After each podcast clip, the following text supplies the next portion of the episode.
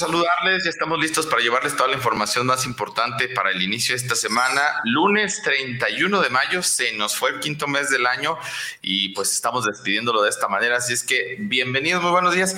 Y antes de, permítanme ustedes felicitar a mi estimadísimo compañero Adrián Aguilar. Amigo, amigo, amigo, diría Margarito muchas felicidades, que la vida te dé más años, al fin de cuentas que yo no te voy a mantener. Entonces, muy bien, feliz cumpleaños. Muchas gracias, amigo, muchas gracias. Muchas gracias. Gracias a toda la gente que muy amablemente, como siempre, nos acompaña esta mañana. De verdad, un gusto para mí estar con todos ustedes. Y, amigo, pues, si me permites, vámonos con lo que nos trajo, que son las noticias.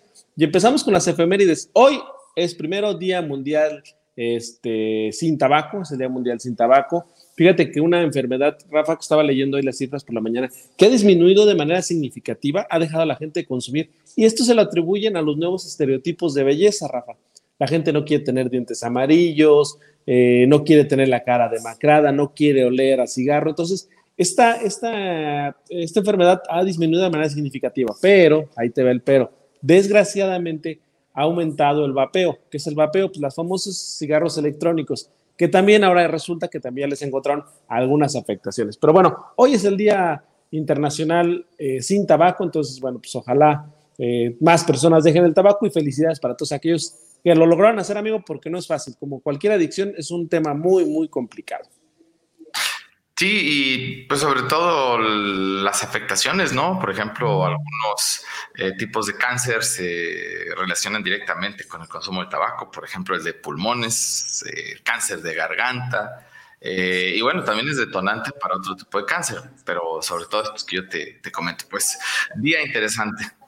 Así es, y bueno, también en 1852, amigo, nace Julius Richard Petri, que fue microbiólogo alemán, que inventó las placas Petri, amigo, eh, estas cápsulas que se utilizan en los laboratorios para el cultivo de bacterias. Entonces, un reconocimiento también el nacimiento de este biólogo. También, amigo, en, en 1911, el triunfo del movimiento maderista y tras 30 años en el gobierno, Porfirio Díaz es desterrado y embarcado en un buque rumbo a Alemania. Entonces, un día como hoy, el triunfo maderista hace que mi amigo este, Porfirio Díaz, pues, se tenga que ir del país dato interesante, fue casi, casi desterrado, por decirlo de alguna manera, amigo. Literal desterrado, amigo, literal. ¿En algo más, amigo? No, sería todo por el día de hoy. Bueno, eh, vamos a hablar del precio del dólar también. 19 pesos con 93 centavos, fíjate, el fin de semana estuvo a 20 pesos, superando los 20 pesos. Hoy, pues descendió un poquito, cuando menos 7 centavos. Eh, desde luego que aquí, al igual que en el precio de las gasolinas, pues hay variaciones, depende de dónde usted lo pueda comprar o vender, si es una institución bancaria, si es una casa de cambio. Pero bueno, está arrancando en 19 pesos con 93 centavos peso mexicano. Las gasolinas también tuvieron un ligero descenso de apenas y susceptible a los bolsillos, pero bueno, de alguna manera la premium o roja pues disminuyó de estar por encima de los 22 pesos, ahora está en los 21.75, 21.89 más o menos ese promedio. Igual la gasolina magna también está sobre los 21.50, 21.75, ahí más o menos muy pegadito a lo que es la gasolina premium. Eh, eso es en cuanto a los combustibles y pues listos, vámonos con información más relevante de esta mañana. Información nacional. Información nacional. Y bueno, amigos, las portadas de los eh, principales medios. Empezamos como siempre con Reforma. Eh, van por medicinas a vapor, amigo. Eh, van por fármacos hasta Sedena, eh, ante el fracaso de la compra consolidada de medicamentos que presuntamente traería abasto y ahorro, dependencias como Sedena y otras han tenido que comprar de manera, eh, pues digamos, personal o por dirección. El IMSS, por mucho el mayor consumidor del sector, ha publicado en Compranet 1.700 procedimientos de compra de medicamentos. O sea, ahí habla de que no se pudieron consolidar, como se decía, que por supuesto ya significa un arborro, pero bueno, eh, lo dijeron los especialistas, Rafa, por las prisas, por las formas, por las condiciones, era muy difícil hacerlo, ¿no? Entonces, bueno, pues tan solo el IMSS, amigo, lleva 107 eh, procedimientos, en total van 1.622 claves eh, de medicamentos en lo que es Compranet, que es la página de compras de medicamentos del gobierno federal. Entonces, bueno, pues ahí llama la atención esto, ¿no? Que eh, estén haciendo tantas licitaciones y además, Rafa, sigue, sigue habiendo un desabasto de medicamentos. No lo digo yo, lo dice la gente que va a los diferentes centros de atención médica del país. Sí, ese es un problema que se ha venido arrastrando y que se agudizó sobre todo con el tema de la pandemia. Recordarás tú el año pasado sí fue un dolor de cabeza, digo, y no ha cambiado mucho la situación, ¿no? Pero eh, sobre todo esto vino a darle traste. Y bueno, como todos sabemos, este fin de semana fue el último fin de semana oficial de campaña. Todavía puede haber campaña hasta el miércoles, pero bueno, esto provocó que eh, los principales partidos y sus dirigentes hicieran un llamado al voto. A una semana de la jornada electoral, dirigentes de partidos y actores políticos hicieron un llamado a los ciudadanos para salir a votar masivamente el próximo 6 de junio. Destaca la participación de Claudio X González en un mitin de apoyo a Margarita Zavala en la Ciudad de México, donde llamó a, mantener, a mandar al carajo a Morena, amigo. Eh, eh, bueno, son de las cosas que pasaron este fin de semana acabó la maldición, amigos, la portada de todos los medios. Digo, yo normalmente no toco deportes en este tema, pero acabó la maldición en Cruz Azul. Se proclamó campeón, amigo, después de 27 años. Este, un abrazo a mi hermano que es de los que durante esos 27 años lo sufrió, lo sufrió y lo sufrió. Y vaya que lo sufrieron porque la Cruz Azulearon una y otra y otra vez, pero anoche, pues no la Cruz Azulearon, amigo. Entonces, una felicitación para,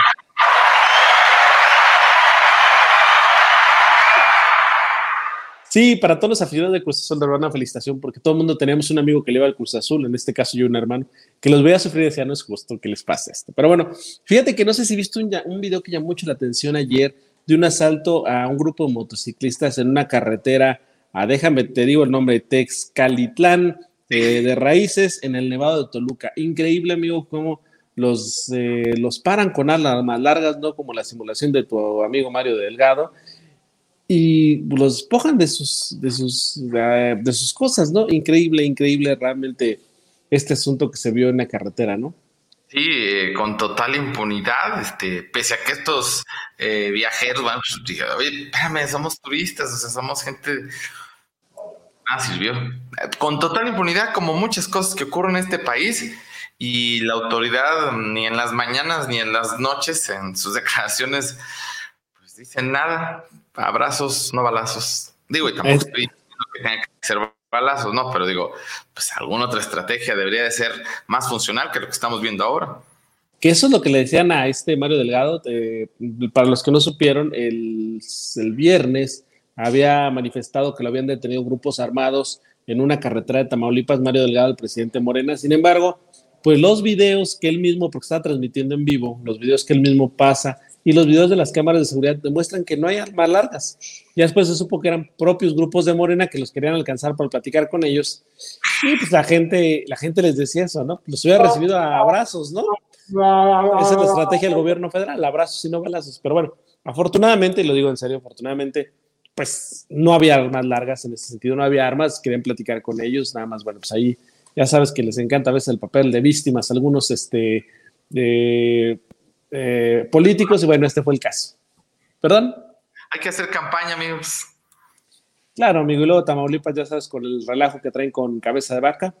Entonces, bueno, sabía pues, que hacerla más. Y bueno, hablando de esto, amigo, vinculan al cártel de, de Jalisco Nueva Generación en el asesinato de un candidato, perdón, el cártel de Sinaloa, en el asesinato de un candidato. La Fiscalía General de Quintana Roo indaga a células del cártel de Sinaloa como responsable del asesinato en Puerto Morelos del precandidato del Partido Verde, Morena y PT, Ignacio Sánchez Cordero, y del atentado contra su esposa y sucesora a la alcaldía de Blanca Merari, Tizú, así se llama la alcaldía, un nombre medio complicado, Pero bueno, eh, están vinculando al cártel a este, a este asunto. Entonces, bueno, pues otro tema que hemos dicho una y otra vez, eh, el cártel, los cárteles de la droga en México vinculados o inmersos en los temas políticos. Eh, ya lo que tiene que ver con el Universal, rapidísimo, denuncia red de abuso sexual de menores, amigo, pero en las escuelas, así como lo escuchas, escuelas públicas y privadas han operado grupos delictivos eh, dedicados a la explotación sexual infantil, organizando, eh, organizados por participantes como maestros, directivos, personal de intendencia, que han abusado a los menores fuera y dentro de los planteles. El informe, una secreta, la exploración sexual infantil en las escuelas, elaborado por la Oficina de la Defensoría de los Derechos Humanos eh, de la Infancia, eh, da a conocer los pormenores en por lo menos 18 escuelas, Rafa, de siete estados del país. Ah, caray, eso sí está preocupante y delicado, ¿eh? Sí, está increíble, sobre todo increíble, ¿no? O sea, dentro de escuelas públicas y privadas esta red, pero bueno, eh, así las cosas. Eh, fíjate que intelectuales piden voto en contra de Morena, en un manifiesto llaman a sufragar en sentido estratégico que por quien pueda vencer a Morena. Y hablan de eh, básicamente lo que hemos dicho, ¿no? no poder, no dejar que se concentre el poder en unas solas manos, lejos de otras cuestiones. El manifiesto habla de este asunto, ¿no? Que es peligroso, que se puede acabar con las instituciones. Entonces, por eso hace el llamado a no darle en un solo, ahora sí que en una sola canasta todo el poder a una persona. Eh, y bueno, otro de los temas que toca el Universal, la pandemia acrecienta la desigualdad, esto de acuerdo con el Coneval, el Consejo de Evaluación. Eh, la pandemia de COVID profundizó eh, la precarización de los ingresos de las familias y exacerbó la desigualdad, lo que sería difícil revertir, advirtió el secretario ejecutivo del Consejo Nacional de Evaluación Política de Desarrollo Social Coneval, José Nabor Cruz. 76% eh, de la población que cuentan con un empleo ganan hasta dos salarios mínimos, Rafa, el 65% de los ingresos totales en los hogares del país dependen de un solo salario. Entonces, bueno, pues esto habla de lo complicado que fue. Pues si algunas personas perdieron su empleo, imagínate, se mantenía una familia de dos salarios, pierden uno, pierden la mitad de sus ingresos. Y el otro, eh, si le bajaron el sueldo a un familiar, a uno de los familiares, se pierde el 65% que representaba ese sustento. Entonces, complicado eh, el tema, y bueno, también comentarte que la Secretaría de Salud eh, no descarta que, haya una tercera ola de contagios una vez que inicien las clases, pero las califican como una posible olita, o sea, la minimizan.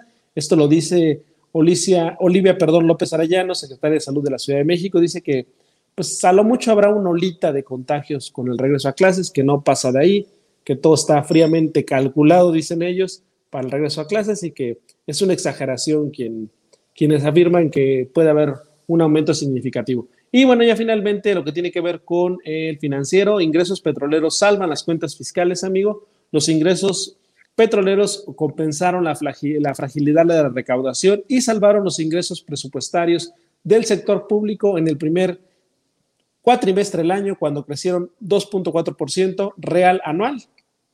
La Secretaría de Hacienda y Crédito Público destacó que entre enero y abril los ingresos presupuestarios sumaron 2 billones de pesos, lo que, presentó, lo que representó una cifra récord que se logró aún sin eh, recursos de remanentes de operación de Bancico. En el periodo, los ingresos petroleros fueron de 64.8% superiores a los términos reales del año pasado. Acá acuérdate que el año pasado, amigo, pues el petróleo, el barril de petróleo lo regalábamos literalmente, ¿no?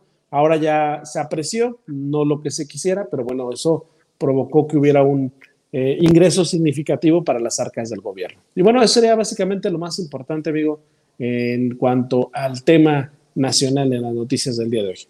Perfecto. Oye, estaba acordándome eh, del tema del Cruz Azul. ¿Cuánto hace que no, no teníamos un triunfo de este tipo? 27 años, amigo, no más 27. Creo que su último campeonato fue contra el León. O sea que algo muy parecido, bueno, digo, relativamente, yo sé que van a decir que no, pero parecido el embrujo ahí, el encantamiento con el Atlas, ¿no? Acá en Jalisco. algo no, parecido, no, El Atlas tiene el doble del Cruz Azul, amigo. por eso digo que, parecido en cuanto a que pues, tiene su afición ahí muy fiel, pero pues nomás no, o sea, no. Pero fíjate que a diferencia del Atlas, que únicamente ha ganado un campeonato en su vida, el Cruz Azul en los 70s y en los 80s ganó muchos campeonatos, o sea, por eso uh, consolidó tanta afición. Y de repente, como dicen por ahí, les cayó la malaria. Ya nos platicará Margarito, pues les cayó la malaria 27 años. Pero ¿sabes qué fue lo más cruel del Cruz Azul? Que jugó muchas finales y muchas perdidas de manera increíble, ¿no? Recuerdo que la que pierde con el Cruz Azul con un gol del portero en el último minuto, que los lleva a tiempos extras, después creo que a penales en tiempos extras les ganan, o sea, la tragedia del año pasado, después de ir ganando una semifinal 4-0, que los alcancen y les den la vuelta, o sea, de esas tragedias fueron los que, lo que envolvieron al Cruz Azul eh, en, este, en este tema, entonces, bueno, pues más que, más que los años, amigo, eh, cómo pasaron esos años por las finales perdidas. Por eso todo el mundo dice, se inventó el término cruzazulear, porque ya las tenían, amigo, y... Las, la cruzazuleaban. La cruzazuleaban. Este, bueno, pues hay ahí una esperanza para los atlistas, nos vuelve a renovar ahí las emociones, no cabe duda de que se puede, pues ahí está la posibilidad. Bueno, con gusto pasamos a sus saludos esta mañana. Muchísimas gracias, Silverio Sotelo dice, buenos días, excelente cumpleaños, Adrián, felicidades. Muchas gracias. Eh, Juanita Álvarez Boite, saludos para los dos, que Dios los bendiga. Igualmente, bendiciones de regreso. Per Díaz dice, muy buenos días muchachos, un excelente y bendecido inicio de semana para ustedes. Un fuerte abrazo también, dice, gracias por su información. Angélica Estrada, muchas felicidades por tu cumpleaños, un abrazo para ti, Adrián. Saludos para todos. Gracias, Angélica, un abrazo también para ti. Unos abrazos, también invítanos a las fiestas, pues dinos dónde, a qué horas, cómo. Vamos, vamos, ahorita con el tiempo que tenemos, amigo, por las campañas.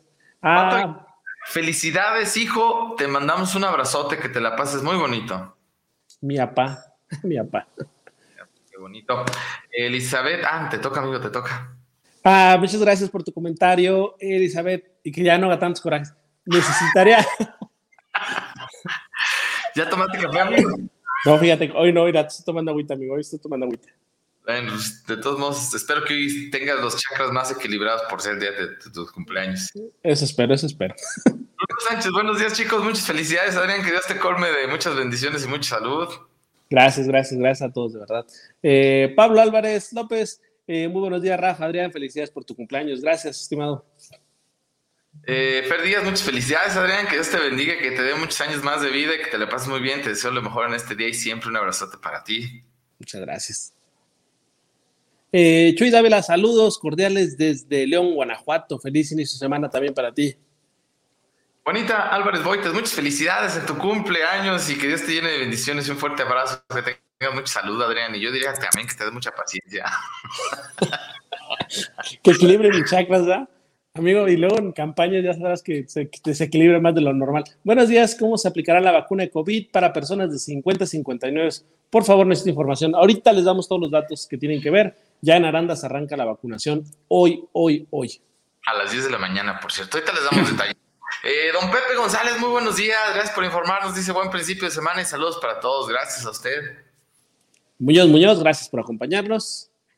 Fernando Zúñiga Valadez, buen día, excelente inicio de semana. Muchas gracias por mantenernos actualizados. Feliz cumpleaños, estimado Adrián. Un abrazo y saludos a todos. Que ahí te esperen Santa Bárbara. Ah, no, eso no dice nada. DVD, ahí eh, mi amigo Fer, vienes un café igual que Hugo.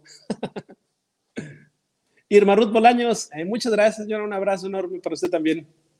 José Vargas Delgadillo, muy buenos días. Elizabeth Arriaga, bonito día, chicos, y gracias también por la felicitación. Eh, Rocío de la Torre, ¿no saben qué vacunas son las que se van a aplicar para los de 40, 50? Pues ahorita vamos por lo pronto en los de 50, 59, ¿eh, estimada Rocío. Entonces habrá que esperar que llegue todavía ese toque de, la población. Va a ser cancino, ¿no, amigo? Va a ser cancino la vacuna que van a aplicar. Digo, a este, al lote de, los de 50, 50, 60 es cancino, según yo, ¿eh? No sé, yo, Pero bueno, ahorita les, ahorita les confirmamos. Eh, Arnulfo Hermosillo, buenos días. Vamos a Tepa. ¿Qué vamos a Tepa? Vamos a Tepa. Fíjate, ya no nos invita el Jococa, amigo, ya Tepa. Cada vez vamos peor con este. ya ni siquiera invita, nomás dice vamos. Albert Murgado, Adrián, políticamente este campeonato es de las 4T. Acabó con sus exdirectivos corruptos y prófugos, dice Albert Murgado. Arnulfo, ah, gracias, amigo, gracias, gracias. Dice que hoy y mañana pasan por mí. Hoy nomás vamos a pasar por él a ver si sí es cierto. Es que fíjate que mañana es el cumpleaños de Arnulfo, ¿sí es cierto? Ah, sí es cierto. Sí, pues de modo, vamos a celebrar, Arnulfo. Vámonos. semana de pachanga. Hoy a las 11 de la noche nos la seguimos con este con el Darnulfo, amigo, mira. Dos en uno. Información estatal. Información estatal. Bueno, vamos con la información de Jalisco. Recordarás tú que había una, una queja eh, a través del Tribunal Electoral contra Enrique Alfaro, gobernador de Jalisco, porque se señalaba que en algunas de sus eh, publicaciones estaba haciendo propaganda. Eh, algunos pues estuvieron precisamente haciendo este señalamiento. Pues una nota esta mañana del occidental de Víctor Ramírez Álvarez dice, porque no se comete ninguna promoción personal o de propaganda de gobiernos, la difusión de mensajes y videos en las redes sociales, los magistrados del Tribunal Electoral del Estado de Jalisco declararon eh, legales los videos del gobernador Enrique Alfaro Ramírez, en donde informa de los recorridos de supervisión de obras y declara mm, inexistente las medidas cautelares emitidas por el Instituto Electoral y de Participación Ciudadana a principios de mayo. Alfaro Ramírez en sus redes sociales informó que a inicios de mayo el IEPC le pidió bajar unos videos de sus redes como medida cautelar por una denuncia que presentó Morena con el argumento de que pudieran ser propaganda electoral.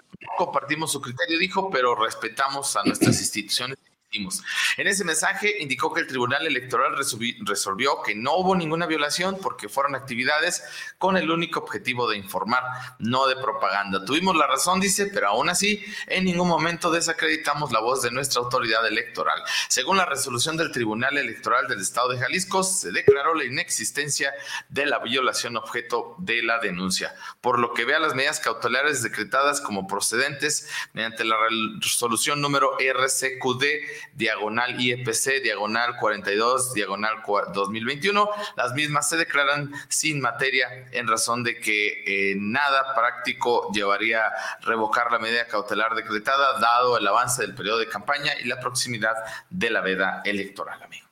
Y si te parece, le damos la bienvenida a Carolina Aguirre, candidata de Acción Nacional a la Alcaldía de Arandas, que ya la tenemos aquí lista para darle espacio y entrada en este medio de comunicación esta mañana. Carolina, muy buenos días. Qué gusto saludarte en la recta final de estas campañas, candidata del PAN a la presidencia de Arandas. Hola Rafa, buenos días. Feliz cumpleaños, Adrián. Que Gracias. Colme de bendiciones pues aquí en la recta final a dos días del gran cierre de campaña. Eh, Caro, platícanos, eh, ¿cómo te ha ido en estos? Porque imagino que hiciste, van varios cierres eh, en las delegaciones, en las comunidades. ¿Cómo te ha ido en este transitar de los cierres de campaña? Platícanos.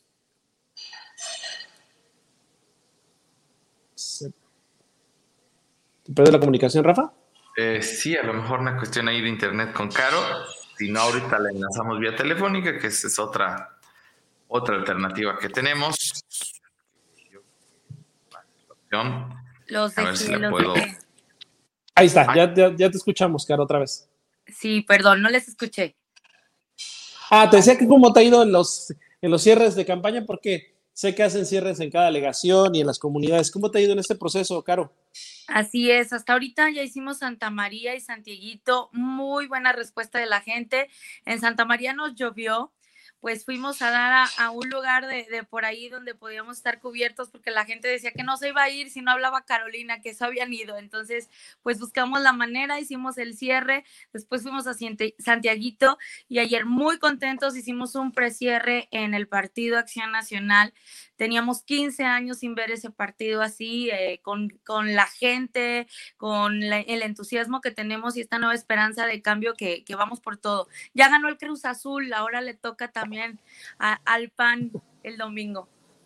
Oye, Caro, precisamente que, que, hay por ahí una similitud que en los tiempos en el que Cruz Azul pues le ha ido bien, eh, coincidentemente el PAN también ha tenido sus glorias, entonces, bueno, pues, buena vibra en ese sentido para ti y todo el equipo. Gracias, no, estamos muy contentos. Ayer eh, pudimos ver cómo la familia panista crece cada vez más. Había gente nueva, sangre nueva, sangre joven, con experiencia, pero sobre todo gente interesada en este cambio que queremos hacer. Ahora sí, lo, lo hemos dicho y lo hemos repetido, eh, el PAN está limpio y el PAN está listo para ganar el domingo y poder hacer las cosas bien, siempre bajo nuestros principios, nuestros valores, en pro de la vida, con nuestra doctrina y sobre todo haciendo un gobierno cercano a la gente con el proyecto que ahora tenemos, eh, donde vamos a tener jefes de manzana, eh, representantes de colonia y que van a ser los auditores y van a estar al pendiente reuniéndose como en un parlamento con la presidenta una vez al mes y realmente dando esos resultados que quiere la gente de obra pública, de programas, de apoyos y demás, pero que la gente sepa qué está haciendo el ayuntamiento, qué están haciendo con su dinero y sobre todo que les demos resultados y podamos trabajar en conjunto. Oye, oye, Caro, de lo que mencionabas, perdón, Adrián, nada más rapidito, pues eres una candidata joven y esto seguramente traerá a consecuencia la identificación de este sector de la población que a lo mejor a veces no se siente representado eh, porque por lo regular los candidatos pues tienen otro, otro nivel de edad, ¿no? Entonces yo creo que ahí también estás haciendo, dicen en, en internet, un engagement muy interesante con ellos, ¿no? Sí, tengo ya casi 36 años, a dos meses de cumplir 36 años pero sí, es, es, es juventud dentro de, un ayuntamiento porque no vemos presidentes normalmente jóvenes, pero en Arandas vamos, estamos listos. A mi, a mi edad estoy preparada, me he preparado suficientemente para estar en ese lugar y la gente se está viendo reflejada en mí. No solamente los jóvenes, es algo muy bonito porque la gente quiere una nueva esperanza y la están viendo en Carolina, en el equipo que tengo, un equipo preparado, un equipo de respeto y un equipo que, ha llamado mucho la atención porque nadie había conformado nunca una planilla tan íntegra, tan equitativa, tan inclusiva, porque es realmente gente preparada, realmente gente joven, gente competente, pero sobre todo gente que está a la par de todos, que somos iguales a la gente arandense con las ganas de, mejorar este municipio. Oye, Caro, eh, agradecerte que nos hayas acompañado estas ocho semanas en este espacio, ¿verdad? Gracias por habernos este, acompañado en estos días. Y yo te diría, ¿qué le vas a decir o qué le dirías a la gente que el próximo domingo tiene que eh, emitir su voto y por supuesto que los invites a tu cierre de campaña? Claro que sí, este domingo hay que salir todos a votar. Necesitamos ejercer ese derecho que tenemos, pero sobre todo nuestra obligación que nos hace libres. Lo he repetido mucho en los mítines. Hay gente eh, que, que dice, no voy a ir a votar porque soy libre. Tu credencial de elector te da la libertad. Necesitamos salir a votar, decidir quién nos va a gobernar. Obviamente sabemos que vamos a ganar este próximo domingo. Vamos a hacer el cambio que Aranda necesita. La gente lo grita, la gente lo pide. Y esa confianza, ese cariño y eh, esa necesidad de esperanza que nos han mostrado, sabemos que va a dar frutos y que vamos a ganar este próximo domingo.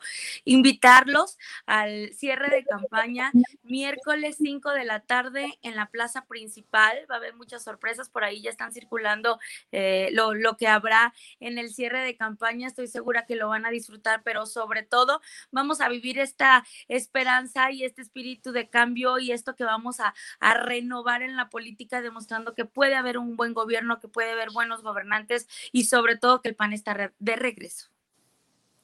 Pues muchas gracias, Caro. Felicidades y éxito. Ahí nos vemos el miércoles.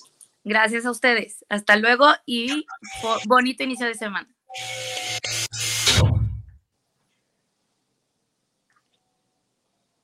Pues ahí está, amigo. Este, el miércoles muchos cierres de campaña y candidatos que hicieron pasar sus cierres no al fin de semana, sino eh, en los tres semanas. Normalmente el fin de semana, Rafa, fueron los cierres distritales, es decir, en las cabeceras distritales.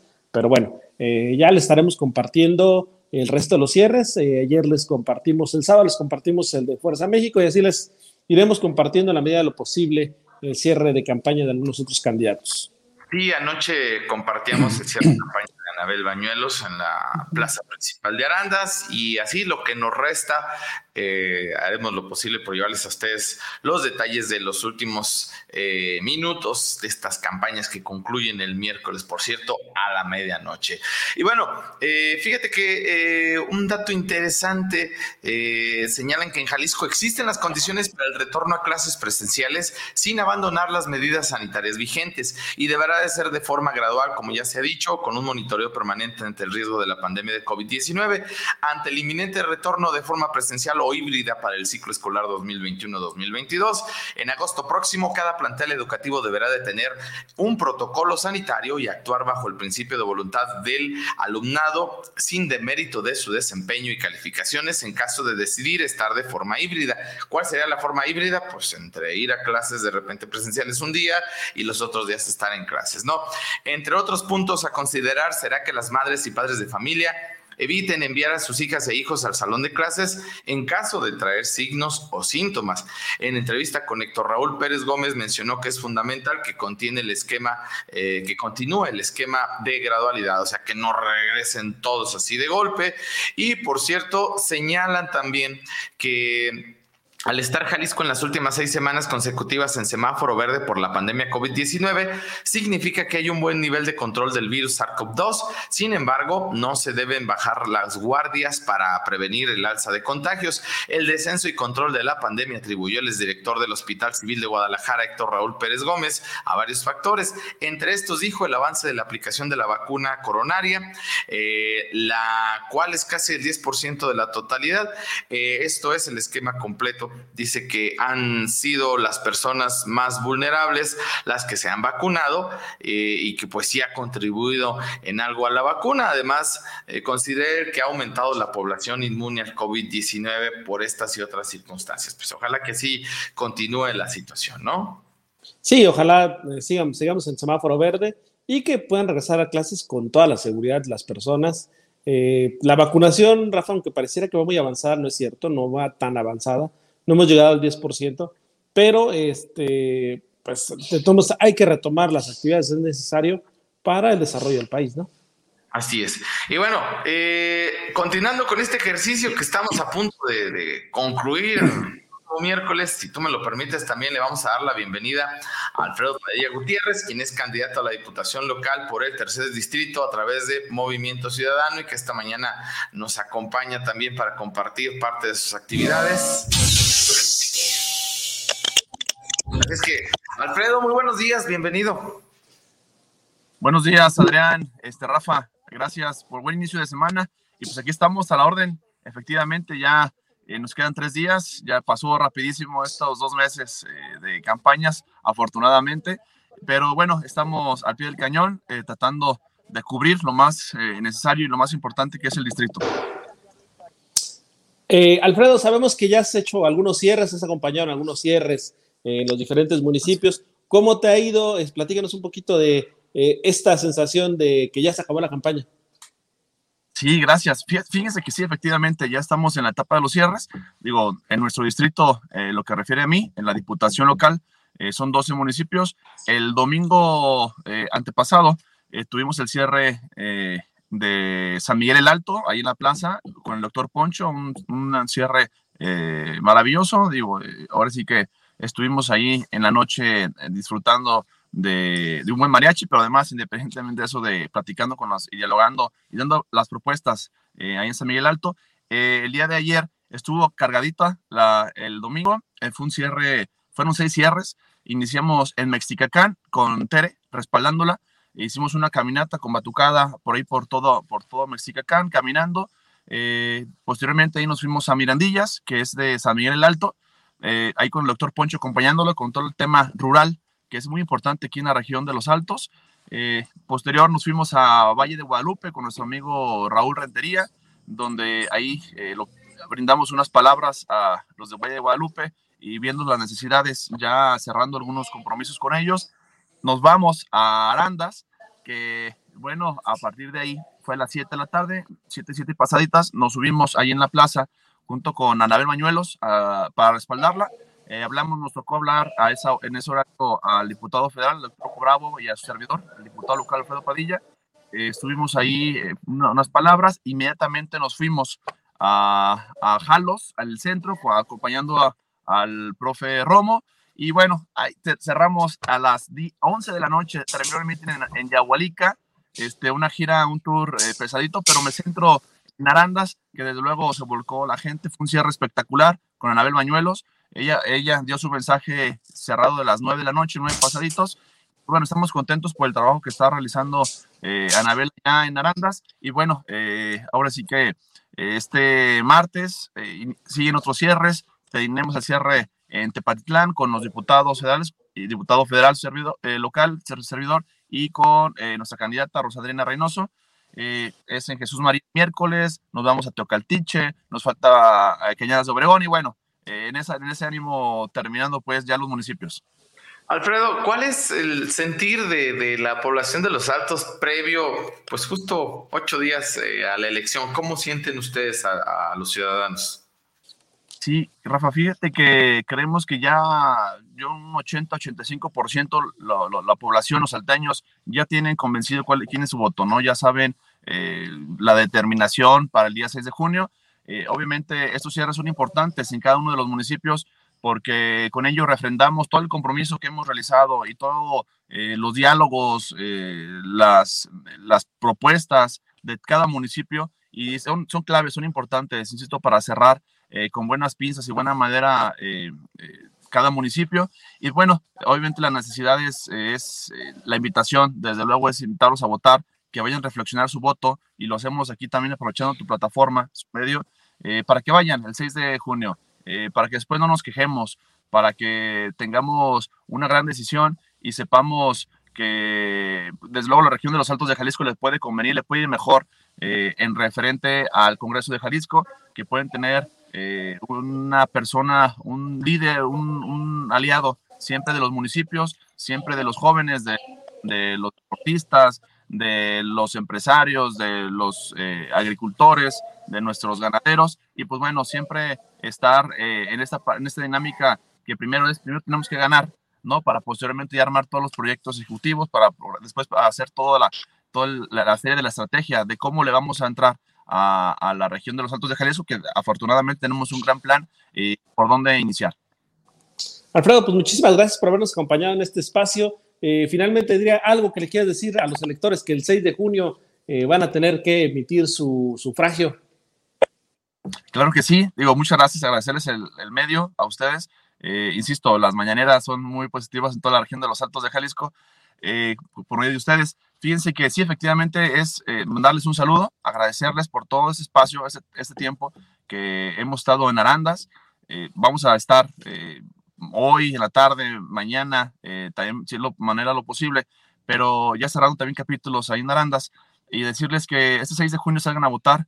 Eh, esperemos contar con su apoyo, con su aval de los arandenses, de todos los que nos ven, de Jesús María, de San Ignacio Cerro Gordo, de los de Tepatitlán, eh, y donde llega la, el mensaje, este mensaje de esta plataforma, y decirles que esperemos contar con su apoyo, insisto, con su servidor Alfredo Padilla en la Diputación Local de Movimiento Ciudadano, que nos ayuden eh, con esa parte y van a ver, aquí vamos a armar buenos proyectos y nos doy bien en la región de los Santos de Jalisco.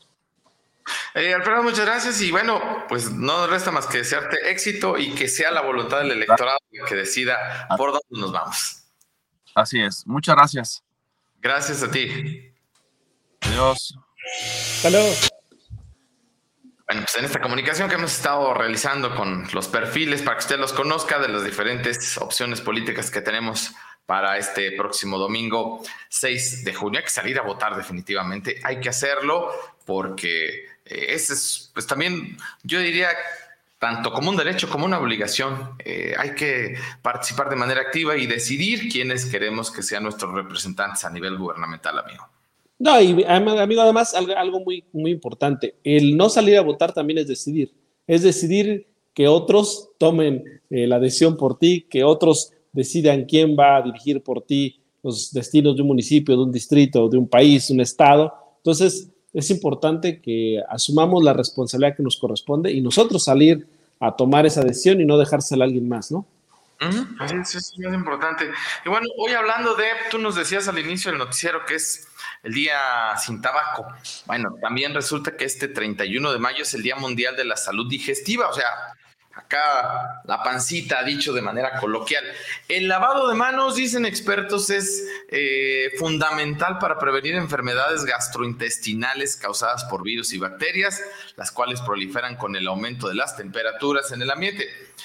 No solo el COVID digo, esto nos vino a recordar, ¿no? El lavado constante y hacerlo bien, la utilización de gel. Eh, recordarás tú cuando eh, la influenza en su momento también nos causó algunos dolores de cabeza, incluso cuando la gripe porcina o aviaria también nos dio otro buen susto. Hasta ahora, digo, salvo el tema de los medicamentos o los eh, antibacteriales, pues, pero el lavado de manos nos recuerdan que viene a ser una medida excelente Ahora hablando de esto, ¿no? Para no enfermarnos de las vías gastrointestinales, el médico adscrito a la unidad de medicina familiar número 48 del Instituto Mexicano del Seguro Social en Jalisco, José Luis López Macías, específico que la persona llega a enfermarse eh, de manera inmediata al consumir alimentos, esto es porque hubo un elemento descompuesto a causa del calor. O también dijo, porque ingresan virus o bacterias a través de la nariz o la boca por el contacto de las manos sucias, las cuales tuvieron a su vez contacto con objetos o superficies contaminadas. En el marco del Día Mundial de la Salud Digestiva, el médico detalló que los niños son más vulnerables ante las infecciones gastrointestinales porque su sistema de defensas es más frágil. Por eso hay que aumentar esa bonita costumbre de lavarse las manos lo más posible, y más cuando uno es consciente que tuvo contacto con algún agente externo, cuando vas a, al baño, cuando estás en la vía pública y sobre todo en estos días que las temperaturas eh, se incrementaron de manera importante. Por cierto, no se los dije, pero hoy estamos a 17 grados centígrados a este momento de la mañana, medio nublado en algunos puntos. Ayer tuvimos pues, una refrescancia bonita, dirían por ahí los chavos de ahora, por una eh, lluvia que nos sorprendió a todos, sobre todo durante la tarde-noche. Ojalá ya urge que lleguen las lluvias de manera normal Ah, qué buenos calores, amigo. Eh. No sé cómo andes tú por allá, pero híjole. Imagínate, un poquito más que allá. Sí, por eso te lo preguntaba, ¿no? Porque he estado importante. Eh, bueno, eh, lamenta el cardenal de Guadalajara los cierres sin temor al contagio, los cierres de campañas, obviamente se refiere a eso. El cardenal de Guadalajara, Francisco Robles Ortega, calificó como lamentables los cierres de campaña de diferentes partidos en la zona metropolitana de Guadalajara, pues se han distinguido por reunir a miles de personas y por pocas medidas anti-COVID. Tras la misa dominical de ayer, Robles Ortega, el cardenal, señaló, es de lamentar la manera en que se han llevado los mítines y en este caso los cierres de campaña, porque todos sabemos que el riesgo de contagio está todavía ahí. El líder religioso advirtió que este tipo de actividades podría generar una nueva ola de contagios y dijo, ojalá que después de las elecciones no tengamos que volver a replegarnos y guardarnos, porque la situación económica sigue siendo crítica. De igual manera, reprobó la violencia en el proceso electoral de las campañas y dijo que es lamentable que nuestro país vaya caminando cada vez más a ese ambiente de ingobernabilidad en donde cada quien hace lo que quiere, le quita la vida a quien quiere y con toda impunidad, concluyó el prelado. Por otro lado, el cardenal también convocó a los fieles a salir a votar el próximo domingo, a no dejarse llevar por las encuestas y a ejercer su derecho al sufragio. Por último, dijo, no podemos ser indiferentes y dejar que otros elijan por nosotros. Tenemos una cita con la patria. No podemos ser indiferentes ante la situación que vive el país, recalcó. La nota es de Edgar Flores, por cierto, del diario NTR. Pues es de lo más, de lo más relevante. Eh, hoy, pues, sobre todo se centra en el asunto de la participación, eh, los cierres masivos, así como Movimiento Ciudadano tuvo su su marcha por la defensa de Jalisco. También el fin de semana le tocó a Morena, eh, ahí en la Plaza Juárez, cerrar campaña. Y también eh, fue una asistencia impresionante, muchísima gente. Entonces, eso también ha estado siendo criticado. Porque, bueno, pues, durante el año pasado y principios de este se habló mucho de la sana distancia, del uso del cubrebocas, y pues, tal cual, no lo digo yo, lo dice ustedes, la población muy atinadamente pues pasó desapercibido en estos días, amigo. Y nos preocupamos por el regreso de los chiquillos a la escuela. es cosas que no. No, es uno, ¿eh? O sea, no dicen que uno es el mala leche, ¿no? Pues ahí, están, ahí están los datos, ¿no? Es como un poquito medio contradictorio que por un lado, pues digas una cosa y hagas otro, ¿no? Nada más como, como dato, yo se los paso ahí. Ustedes saben cómo está el asunto. Bueno, eh, pasamos a los saludos rápidamente antes de irnos a la información local, que si bien es cierto, no hay muchos temas, los que hay son muy importantes y trascendentes que generaron revuelo, sobre todo ayer domingo. Eh, aquí estamos. Eh, Alicia López, feliz cumpleaños, Adrián, que sean muchos más. Muchas gracias. Albert Murgado dice, Adrián, Rafa, ¿dónde se puede apreciar la cantidad estadística de entrevistas? Enlaces de los candidatos en sus medios para tener conocimiento de paridad eh, de información apartidista. Eh, mm, pues necesitaría revisar así que el historial del último, de los últimos dos meses, Albert, para que lo, lo, cheques. Pero pues yo te puedo decir que pues, hemos tenido prácticamente en espacios de cuarta guerra a todos los candidatos. Fíjate que únicamente no tuvimos eh, contacto con el PT, amigo. Hay que reconocer que con el PT no tuvimos contacto, porque inclusive con el PES tuvimos un par de, noticias de ellos. Con el PT sí realmente no, ¿eh? Sí, sí, no, no supimos. Cuando menos, pues ahí estuvimos, eh, digo, los espacios aquí estaban. Pero le iba a comentar a Albert que incluso eh, hay algunas instituciones como el ITESO, el TEC de Monterrey, el propio IEPC, tienen un área de monitoreo de medios eh, que pues, hay que reconocer también que no tienen la capacidad de personal. Pues, es un mundo de gente eh, o de medios, o de páginas incluso que, yo diría que no son medios, pero bueno, que también manejan, y lo digo con todo respeto, pues no es mala onda, pero que a lo mejor digo no cumplen con ciertos este, requisitos para ser un medio de comunicación como tal, pero hay que revisar todo eso. En el caso de nuestro medio, Albert, pues ahí están, eh, es cuestión, como lo dice Adrián, de revisar de los dos meses para acá, cuando justo iniciaron las campañas, y pues ahí se puede por medio de quiénes aparecieron y cómo y de qué manera. Fíjate que inclusive el IEPC, nomás para su conocimiento de todos en general, eh, decidió únicamente monitorear, Rafa, por cuestiones eh, prácticas, televisión, televisión y prensa, ni siquiera radio, ¿eh? Es ah, que es, es, imposible, es imposible poder monitorear todo. Entonces, eh, el IEPC determinó monitoreo únicamente en esta ocasión para esta campaña, prensa y televisión, únicamente. Sí, pues no cuentan con el personal necesario para estar atentos, ¿no? Pero bueno, ahí está eh, respondiendo de alguna forma, Albert, a tu pregunta.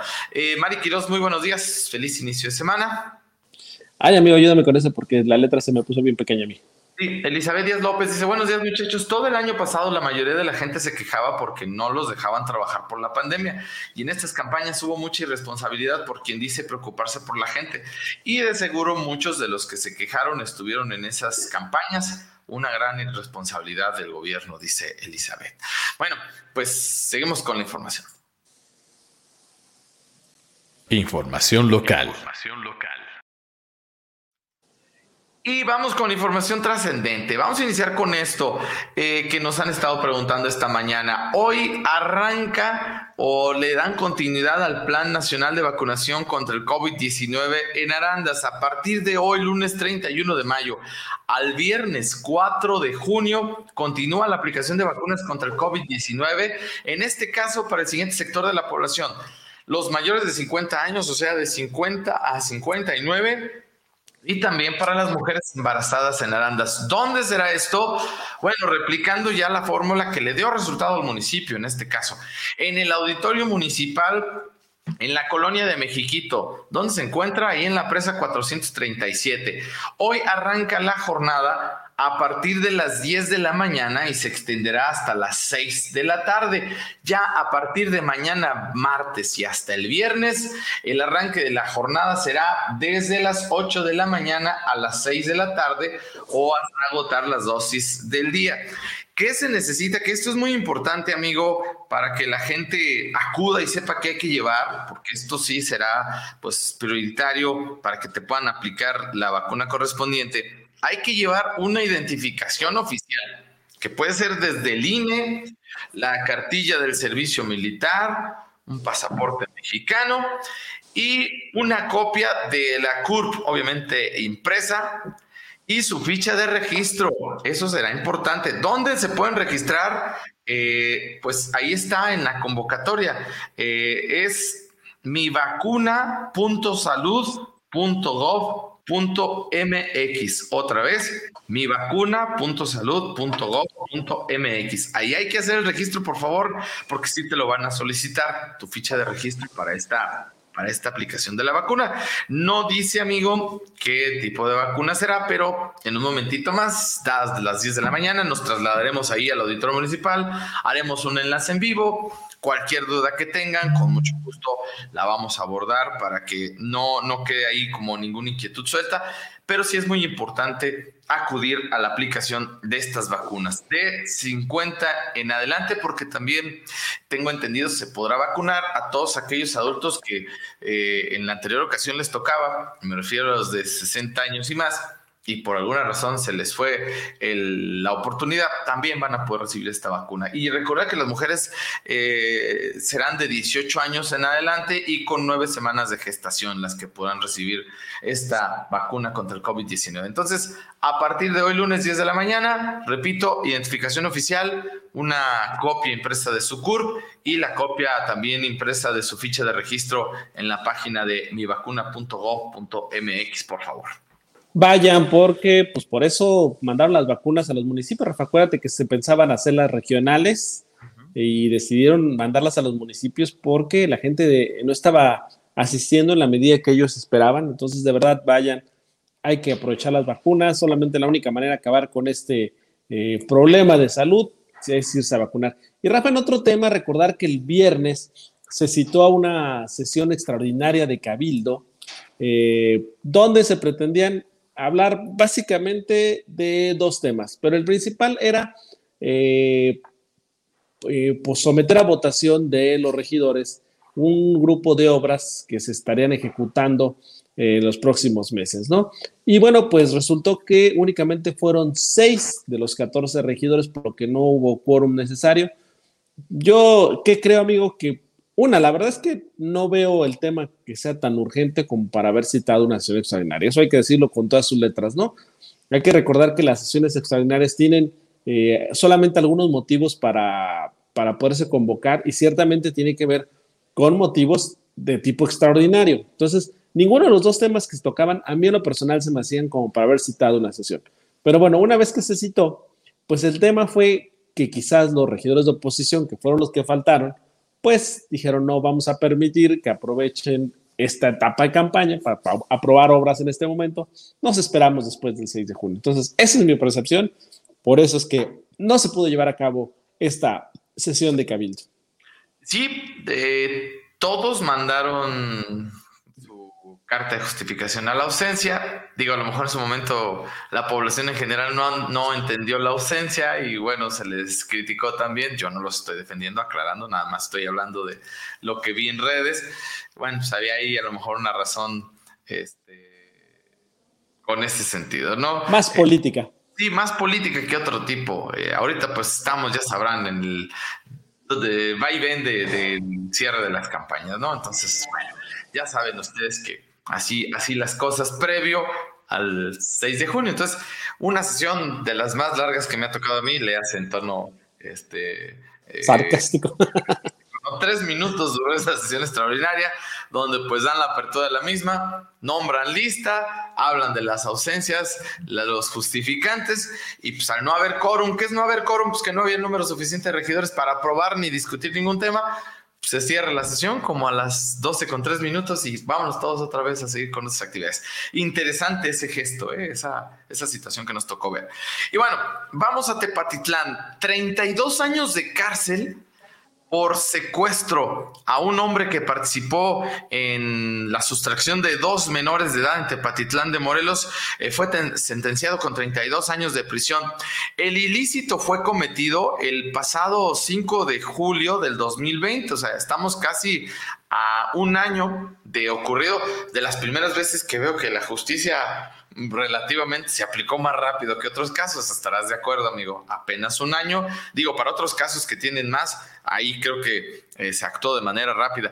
Eh, Según eh, la información, eh, el ilícito se cometió, te decía, el 5 de julio del 2020, cuando cuatro hombres se llevaron a los dos hermanos mientras caminaban por la avenida José González Carnicerito.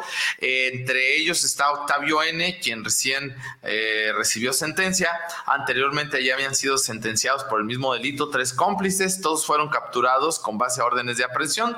Los plagiarios tuvieron a los secuestrados en un inmueble de la calle Gaviota y exigieron nomás 5 millones de pesos por su rescate. Su familia les entregó 360 mil pesos. Sin embargo, y bueno, por fortuna y de esas cosas que no ocurren a diario, eh, capturaron a los, a los cuatro responsables y bueno, a este último le dan y no más 32 años de cárcel por este delito de secuestro. En más de información de la región de Los Altos, eh, también, también, amigo, la Fiscalía de Jalisco cumplimentó una orden de aprehensión en contra de Adrián N., señalado de haber privado de la vida a una menor de 17 años de edad el pasado 17 de mayo en el Parque Bicentenario en el municipio de Yahualica. Ayer se celebró la audiencia inicial en la cual Adrián N. fue imputado por el agente del Ministerio Público por el delito eh, de feminicidio. Eh, también, pues, otro, otro buen resultado de eh, la fiscalía en este, en este caso, ¿no? de Yahualica, que también pues fue pues muy, muy sonado, la verdad fue, fue bastante sonado este, este hecho este caso de este feminicidio allá en el vecino municipio de Yahualica. Aquí, regresando a Arandas, amigo, todo un, caso, sobre todo pues polémico, eh, al darse a conocer en redes sociales, por el hecho de seis menores de edad que se fugaron así, tal cual lo manejaron del caso De Belén en Arandas. En la madrugada de este domingo, del día de ayer, eh, seis adolescentes, entre ellos una, una menor también, una niña, que estaban en esta casa hogar recibiendo lo necesario, eh, se fugaron el domingo, creo que entre las 4 de la mañana, más o menos 5 de la mañana, se tiene la idea de que pudo haber ocurrido este hecho. Cuando se da a conocer, porque se publicó la alerta Amber de estos seis menores de edad, pues generó una serie de comentarios que, híjole, las redes sociales son ingratas, ya lo viví, ya lo experimenté muy al inicio de esta campaña y bueno, algunos ya estamos toreados en este asunto, ya estamos acostumbrados, pero hay instituciones, hay personas muy nobles que no y sí podemos causar un enorme daño a veces nada más por despotricar sin saber. Qué, fácil es, y aquí no estoy defendiendo tampoco a la casa hogar, esa actividad de saber si hubo responsabilidad, omisiones o no, le tocará a la autoridad correspondiente. A ellos hay que dejarles la chamba, pero a veces como ciudadanos somos crueles, somos fríos y habrá gente que, te digo, pueda no importarle, pero habrá otras personas que sí e instituciones que les podemos hacer un, daño muy grave, donde lejos de colaborar en algo, amigo, lejos de, preocupar a ver cómo se puede ayudar a estas instituciones, eh, perdónenme la palabra, pero lo voy a decir así, las jodemos. Eh, nadie se preocupa por saber qué le puede hacer falta a estos niños, a esta casa hogar, pero ayer sí todos nos ocupamos de joderles la vida, que por algo se habían ido los niños, que hay maltratos. A mí me llamó mucho la atención, sobre todo antes de pasar este asunto ya en, materia eh, tal cual de información, que la gente decía, pues es que si se fueron fue por algo, es que hay mucha gente que ha dicho que hay maltratos, pero se callan por temor a represalias. A ver, señores, eh, si alguien se está dando cuenta o sabe que ha habido una injusticia en esa casa hogar o en cualquier otra y lo ha callado, también es responsable. ¿eh? También el que guarda silencio es culpable. Eh, yo leía por ahí luego comentarios de que yo conozco mujeres que han trabajado ahí y que se dieron cuenta de muchas situaciones, pero por temor mejor se salieron o las despidieron y guardaron silencio. Pues qué grave que si alguien sabe que se está cometiendo un abuso en contra de un niño, y guarde silencio, pues también es igual de responsable que quien estuviera cometiendo el abuso. Déjenme decirles, eso no exime. Entonces, bueno, nada más por, por comentarlo, si hay algo y alguien sabe que está pasando, pues que se presenten las denuncias correspondientes, porque aquí en el Facebook no se va a resolver nada, amigo. Con decirlo no se va a resolver nada. Todo el mundo pedía ayer exigir investigaciones déjenme decirles que de oficio se hacen las investigaciones, no se apuren. Los niños eh, fueron localizados Ayer, eh, cerca de las seis de la tarde, yo tuve conocimiento directo porque hemos tenido contacto con la gente de la Casa Hogar, que habían sido localizados acá por la zona de Las Pomes, me parece, una ranchería.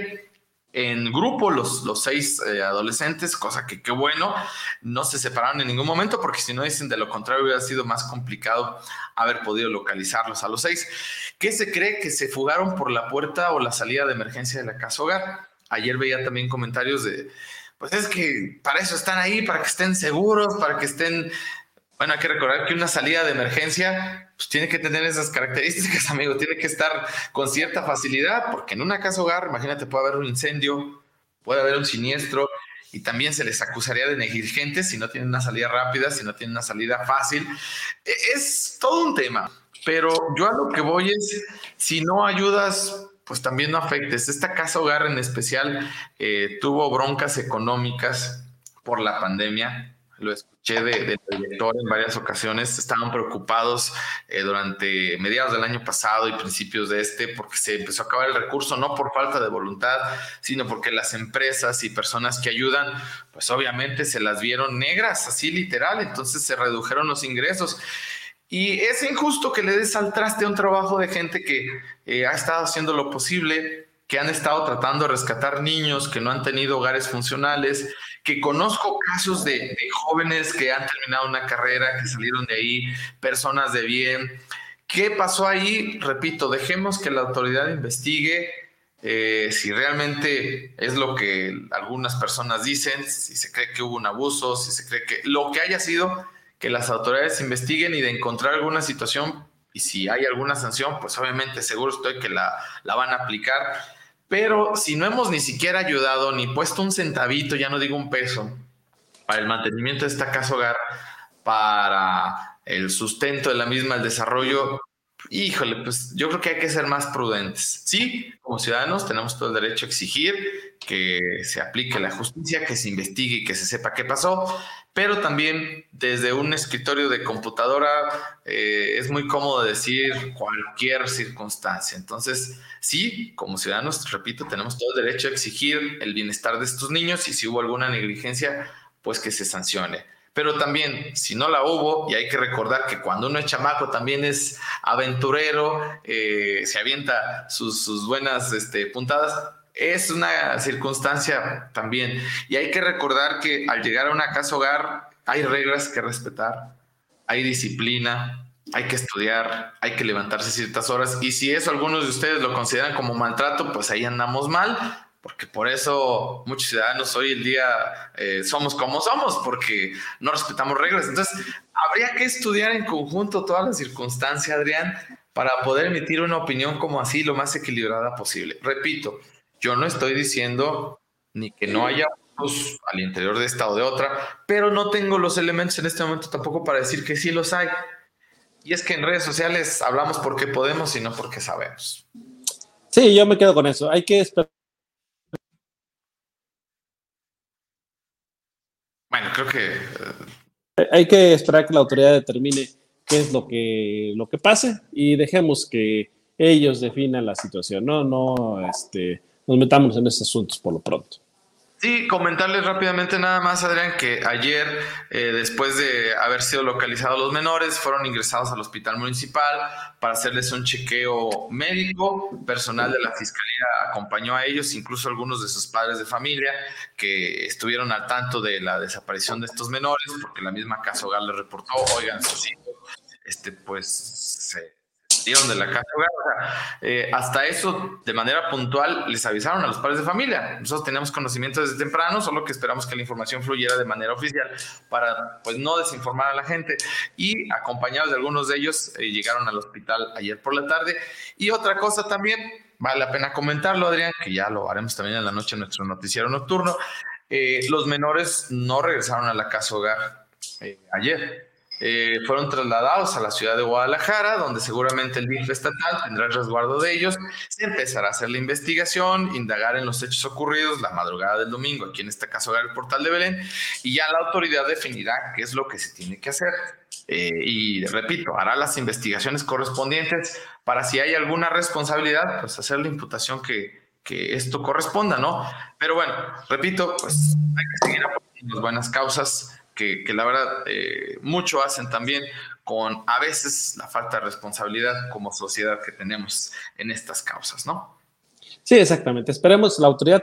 Y para los que están intranquilos que cómo iban a regresar a la casa hogar, ciertamente, como lo apunta Rafa, no regresaron a la casa hogar, se fueron a Guadalajara, al DIF, y bueno, hay que esperar las investigaciones y ver qué se, qué se resuelve, ¿no? Si regresarían a la casa hogar en todo caso o a sus casas, porque hay que recordar que muchos de ellos eh, tienen familia, pero sin embargo, pues eh, lo son eh, tratados y atendidos en esta casa hogar. Entonces, bueno, habrá que esperar las indagatorias respectivas, Rafa. Así es. y bueno, amigo, pues es parte de, lo más relevante. Ayer se terminaron las fiestas en la Divina Providencia. Eh, también ahí estuvimos, ya en el transcurso del día les voy a compartir algunas imágenes para que ustedes, bueno, se den una idea de, cómo cerraron estas fiestas, fiestas de barrio muy bonitas, muy, muy agradables, eh, donde pues la convivencia sobre todo es muy familiar, amigo, pese a la lluvia, bueno, se pudo llevar a cabo este cierre, hubo primeras comuniones también en el transcurso del día, fiesta para la gente de la Divina Providencia. Así es que, bueno, un saludo y tendremos información al respecto de información también de este tipo de actividades muy, muy bonitas. Vamos a los últimos saludos, amigo, antes de despedirnos. Sí, um, Everardo Barajas, estimadísimo amigo, muy buenos días, compañeros, les deseo un excelente día. Eh, Mary González, eh, y las personas mayores de 60 que no pudieron aplicarse, ¿cuándo les toca? Pueden ir, ¿eh? Las mayores de 60 pueden ir en cualquier momento y se les aplica la vacuna Mary. Everardo Barajas, ayer estuvimos en Tequila, Jalisco, y me llamó la atención que toda la gente trae cubrebocas, y la verdad que había muchísima gente, y en Arandas andamos muy relajados, dice. Eh, José Hernández, Miguel eh, Torres anda de vacaciones, solo tuvo tres meses y no cumple. Que devuelva lo que le pagan. ¿Cómo que se refiere al, al regidor? Ah, al regidor. Leticia López Preciado, buenos días, los alcancé, dice, eh, lindo inicio de semana. Pues vámonos, amigo, porque la información sigue todavía en estos días. Excelente inicio de semana y de mes, ya prácticamente mañana para todos. Gracias por acompañarnos, como siempre. De nuevo, un abrazo. Feliz cumpleaños para ti. Gracias, amigo. Muchas gracias. Ahí nos vemos al ratito en el Noti de la noche, por cierto. Nos vemos en la noche. Gracias a todos ustedes por su atención. Excelente inicio de semana y bueno, pues excelente cierre de mes. Gracias por estar al tanto del trabajo de sus servidores. Que la pasen bien.